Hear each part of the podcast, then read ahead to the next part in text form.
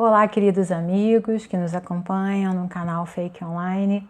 Mais uma vez estamos aqui para compartilhar de um momento singular e amoroso, inspirados no Evangelho de Jesus. Hoje vamos refletir sobre uma parábola. Mas antes de começar, eu vou convidar a todos para a prece, que é o que fazemos sempre em nossa amada Casa Fake. Então, aqueles que puderem, que inspirem profundamente, encontrando um lugar calmo, um lugar tranquilo, para realizarmos essa religação com o alto. Queridos amigos espirituais, querida falange de amor que nos envolve constantemente, que nos permite interagir com a obra de amor na inspiração bendita do Pai Criador. Que a semente de luz que agora se realiza possa tocar corações e mentes e nos inspirar para receber a palavra bendita em nossos corações. Que os nossos amigos espirituais nos amparem e que o Pai Maior nos conceda a sua bênção em amor.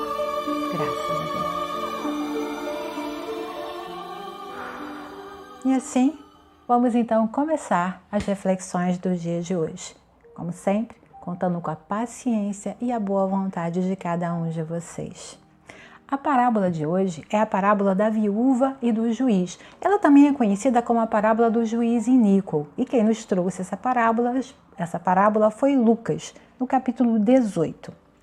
Então eu vou pedir que me acompanhem por gentileza e contava-lhes uma parábola sobre a necessidade de orar sempre e não desanimar, dizendo: Havia em uma cidade um juiz que não temia Deus nem respeitava homem algum. Havia naquela cidade também uma viúva que vinha a ele dizendo: Faze-me justiça contra meu litigante. Durante um tempo, ele não queria.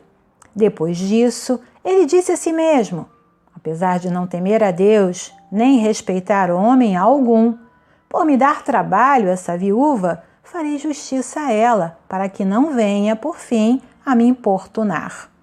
Disse o Senhor: Ouvi o que diz o juiz da injustiça? Acaso Deus não fará justiça aos seus escolhidos que bradam dia e noite, sendo logânime para com eles? Eu vos digo que lhes fará justiça com rapidez. Todavia, quando vier o Filho do Homem, encontrará a fé sobre a terra? Lucas, capítulo 18, versículos de 1 a 8. E assim começa a nossa história de hoje. E contava-lhes uma parábola sobre a necessidade de orar sempre e não desanimar. Oração. Oração é a religação com o nosso Pai, a nossa essência. Por que oramos? É uma pergunta que muitas vezes nos fazemos. Eu gosto muito de pensar que oro para reconhecer e validar os meus desejos e bênçãos. É algo muito da minha intimidade, da alma que se comunica com ela mesma em suas múltiplas existências. Claro que também acredito na oração pelos outros, né, que no meu entendimento é estender um desejo em forma de energia para o outro. É compartilhar. Porém, será sempre algo externo a oração que faço pelo outro. Diferente da oração que me reconecta, que me liga ao eu profundo para reconhecer necessidades e os caminhos trilhados e aqueles que ainda irei trilhar. É dessa forma que penso a oração. E pensando nisso, eu creio que cabe uma segunda pergunta, não é? É necessária a oração, a oração para Deus, para o Criador, ou tenha ele o nome que for. É necessário realizar essa prece, essa oração, para que ele atenda os meus pedidos? Eu costumo pensar que não, de verdade. Eu acredito que a oração ela me conecta às minhas, às minhas questões muito íntimas. Deus, Pai Criador, Ele conhece cada um de nós em profundidade e nos concede tudo o que realmente necessitamos para conquistarmos o melhor para a nossa existência. Está sempre de mãos estendidas para nos amparar. Se pensarmos um pouquinho, eu acredito que todos poderão encontrar na sua própria história de vida algum momento em que isso se fez presente. Uma mão amiga que foi estendida em um momento de aflição. Por andarmos tão desatentos, quantas não foram as vezes em que não percebemos essa mão estendida, mas ela estava lá, à espera de que somente anotássemos.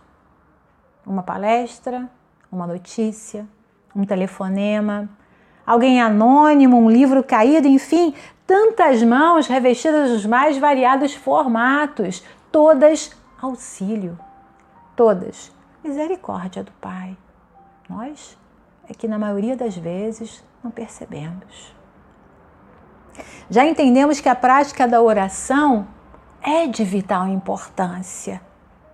Isso fica claro para cada um de nós. Mas não como um petitório, mas como um reconhecimento, uma validação, o entendimento do eu profundo, no exercício do conhece-te a ti mesmo. E não por acaso, Jesus escolheu esses personagens para nos ajudar a refletir quanto à importância de perseverar após validar o desejo pela oração. E aí ele diz: havia uma cidade, um juiz que não temia Deus nem respeitava homem algum. Havia também na mesma cidade uma viúva que vinha a ele dizendo: Faze-me justiça contra meu litigante. Litigante é um termo jurídico, né, que pode ser visto como aquele que compete, aquele que disputa por algo comigo. É esse o sentido que podemos aplicar nessa, nessa palavra. Então, faze-me justiça nessa questão, nessa competição, nessa partilha. Jesus, em suas histórias, que eu diria educacionais, ele nos apresentava personagens variados e, no mínimo, bem interessantes, como esses dois, um juiz e uma viúva. Vamos pensar no significado de cada um desses personagens e como Jesus os caracterizou. Bom, Juiz é aquele a quem se recorre para solucionar um problema de forma definitiva. Né? É, usando um, um, termo jurídico, né? é aquele que é investido de autoridade pública. É aquele que tem o poder de julgar na qualidade de administrador da justiça do Estado. Por extensão, juiz também é aquele indivíduo a quem se atribui autoridade para arbitrar sobre qualquer coisa. Aquele que pode resolver, deliberar, julgar tudo que diz respeito àquela área, aquele movimento, aquele conflito. Não é? E supõe-se que tal pessoa, investida dessa qualidade, é alguém que detém sabedoria, não é verdade? Sabedoria no sentido mais amplo. É alguém conhecedor das leis e direitos que envolvem aquela questão. Isso é o juiz, ou esse, né? ou, ou são essas as, as qualidades que um juiz deveria apresentar. E a viúva? Por que será que Jesus escolheu essa personagem? Em várias passagens ele fala sobre viúvas. Essa personagem ela é bem interessante nesse contexto. Na época de Jesus, a mulher ela era vista com, como um ser menor, não é? Ela era alguém que tinha pouca participação na sociedade e o seu mundo era o cuidado da casa e dos filhos. O homem era o senhor absoluto na estrutura da família patriarcal. A ele cabiam todos os privilégios. A mulher, por exemplo, não aprendia a ler nem escrever, isso não, não fazia diferença para ela. As mulheres não podiam se manifestar em qualquer questão, em julgamentos. Esse lugar da mulher foi algo que, infelizmente, se perpetuou por muito tempo. É lamentável que até os dias de hoje ainda, ainda percebamos, né? Ainda vemos resquícios desse lugar. Então a viúva, no tempo de Jesus, com a perda do marido, acabava por ser discriminada, uma vez que ela não tinha condições para trabalhar e ainda precisava cuidar dos filhos menores, se fosse o caso. O judaísmo, ele, ele preconizava que todos tinham o dever de auxiliar as viúvas, assim como os órfãos. E isso era um, um dever, uma obra de misericórdia na religião. Só que isso fazia com que as viúvas acabassem sendo mais estigmatizadas na categoria de carentes, quase pedintes e aqueles que as ajudavam consideravam tal ajuda, conforme o entendimento religioso, uma obrigação para com a religião. Tal observância muitas vezes sequer acontecia, já que não era feito por coração. Uma iniciativa da caridade, da fraternidade, mas apenas uma obrigação religiosa. Jesus elevou a categoria das viúvas, ou chamou a atenção para as viúvas em diversas passagens, e uma das que eu gosto muito é a da do templo, né, da viúva no templo, que é chamado o óbolo da viúva, onde é, Jesus destaca algo de grande importância, a oferta que a viúva fez no templo contrariando a atitude dos religiosos, que naquela passagem olharam o donativo da viúva como algo insignificante.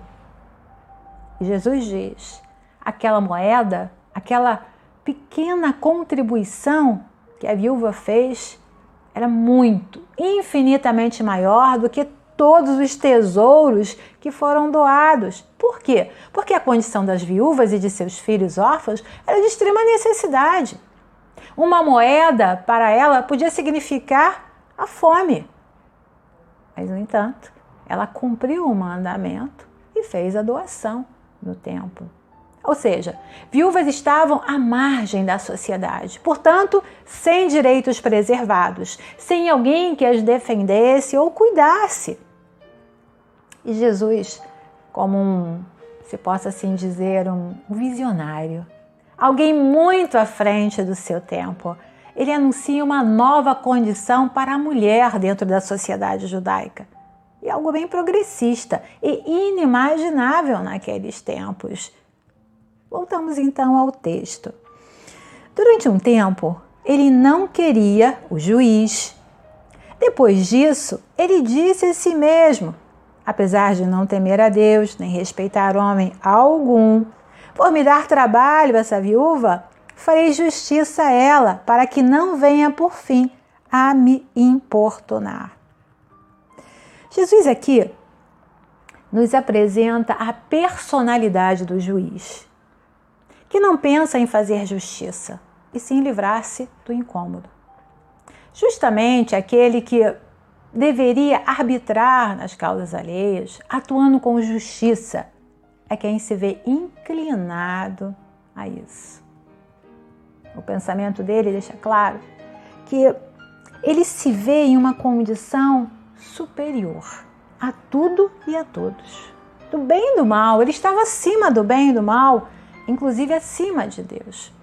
Alguém sem qualquer compromisso ou responsabilidade ética, moral, emocional, qualquer que seja.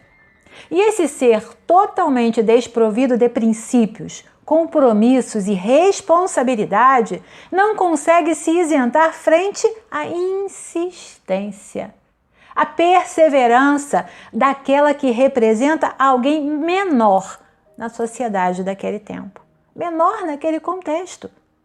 É genial a forma como Jesus vai desenvolvendo a narrativa para que quem a ouve, né, consiga passo a passo refletir sobre sua proposta inovadora, racional e transformadora mesmo. Mas voltando ao texto. Disse o Senhor: Ouvi o que diz o juiz da injustiça? Acaso Deus não fará justiça aos seus escolhidos que bradam dia e noite, sendo logânime para com eles? Eu vos digo, fará justiça com rapidez. E aqui temos o componente justiça divina. Nós falamos sobre a importância da oração, caracterizamos os personagens, totalmente distintos e muito adequados, falamos sobre a perseverança e agora vamos falar sobre justiça divina, um componente bem importante nesse contexto, nessa história apresentada por Jesus. Então vamos refletir. Se na nossa sociedade, ainda tão imperfeita, colocamos nossos problemas nas mãos de criaturas à semelhança desse juiz e confiamos na boa solução, por que duvidamos tanto da justiça divina, a quem reputamos a criação de todas as coisas? Por que nos é tão difícil vivenciar essa fé? Essa certeza de que o amparo não nos faltará, ainda que a solução seja diferente da que imaginamos ou o desfecho não seja propriamente o que desejamos. Penso que, nesse ponto, o convite de Jesus esteja na reflexão sobre o que é fé para cada um de nós. Como nós a percebemos? Como nós a sentimos? Como nós a entendemos? A fé espírita é um movimento racional de construção de quem somos e envolve ações e não esperas. Não acredita em milagres, barganhas para obtenção das soluções desejadas. Acreditamos em um propósito maior. Cada situação traz em si um ensinamento, uma oportunidade, um saber. Uma vez que nossa história não está restrita a esse momento, único da existência da matéria, a essa encarnação, a solução que buscamos, ela precisará estar além, além desse momento, além dessa história. Cada situação, cada movimento, cada experiência trazem a diferença, trazem o aprendizado. A solução que buscamos, ela precisará ser sempre ampliada, para além desse momento. E eu penso que isso é extremamente libertador. Em Kardec, nós encontramos a fé raciocinada, a fé que permanece em constante contato com a razão, aquela que busca sempre ampliar o saber, que argumenta, questiona, investiga. A fé espírita há de ser uma fé em permanente atualização uma fé que se renova, uma fé que se reconstrói. E Jesus finaliza a parábola reforçando essa reflexão. Todavia, quando vier o Filho do Homem, encontrará fé sobre a terra. Ou seja, estaremos aptos a vivenciar esse estado de justiça divina? Fica aqui algo a se pensar, não é verdade? Em suma, Persistência é algo fundamental para se conquistar uma meta, alcançar um objetivo. Se o desejado é justo e tem valor. Depois de passar pelo crivo da oração, que, como vimos, é elemento fundamental para reconhecer e validar o desejo, persistência será a virtude que impulsionará a conquista almejada. É a ação que costumamos chamar de fé, que nada tem de estática relacionada à espera milagrosa, e sim um elemento impulsionador, motivador para a conquista da felicidade, que ainda não é deste mundo, mas está em construção. A certeza que dias melhores virão para cada um de nós. E assim eu encerro a reflexão de hoje. Eu tenho certeza que cada um de vocês, ao reler essa parábola belíssima, terá muitas outras reflexões, muitos outros caminhos possíveis para que Jesus toque o próprio coração. Mas fica aqui o convite para vocês.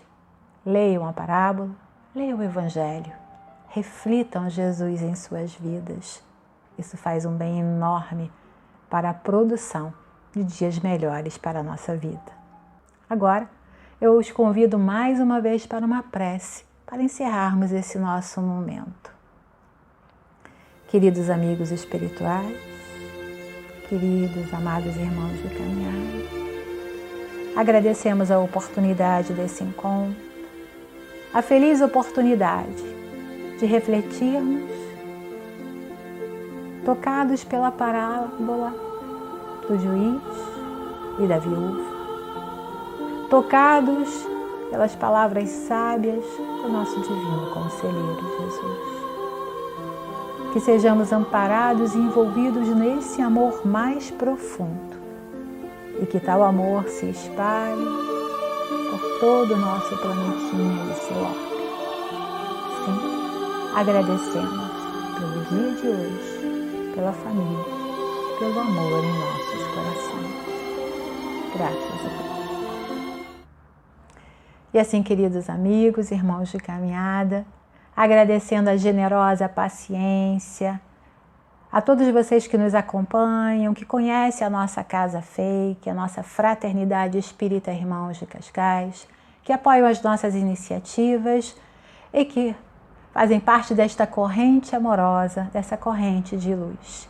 Que sejam abençoadas as suas vidas, as suas famílias e os seus caminhos. Graças a Deus.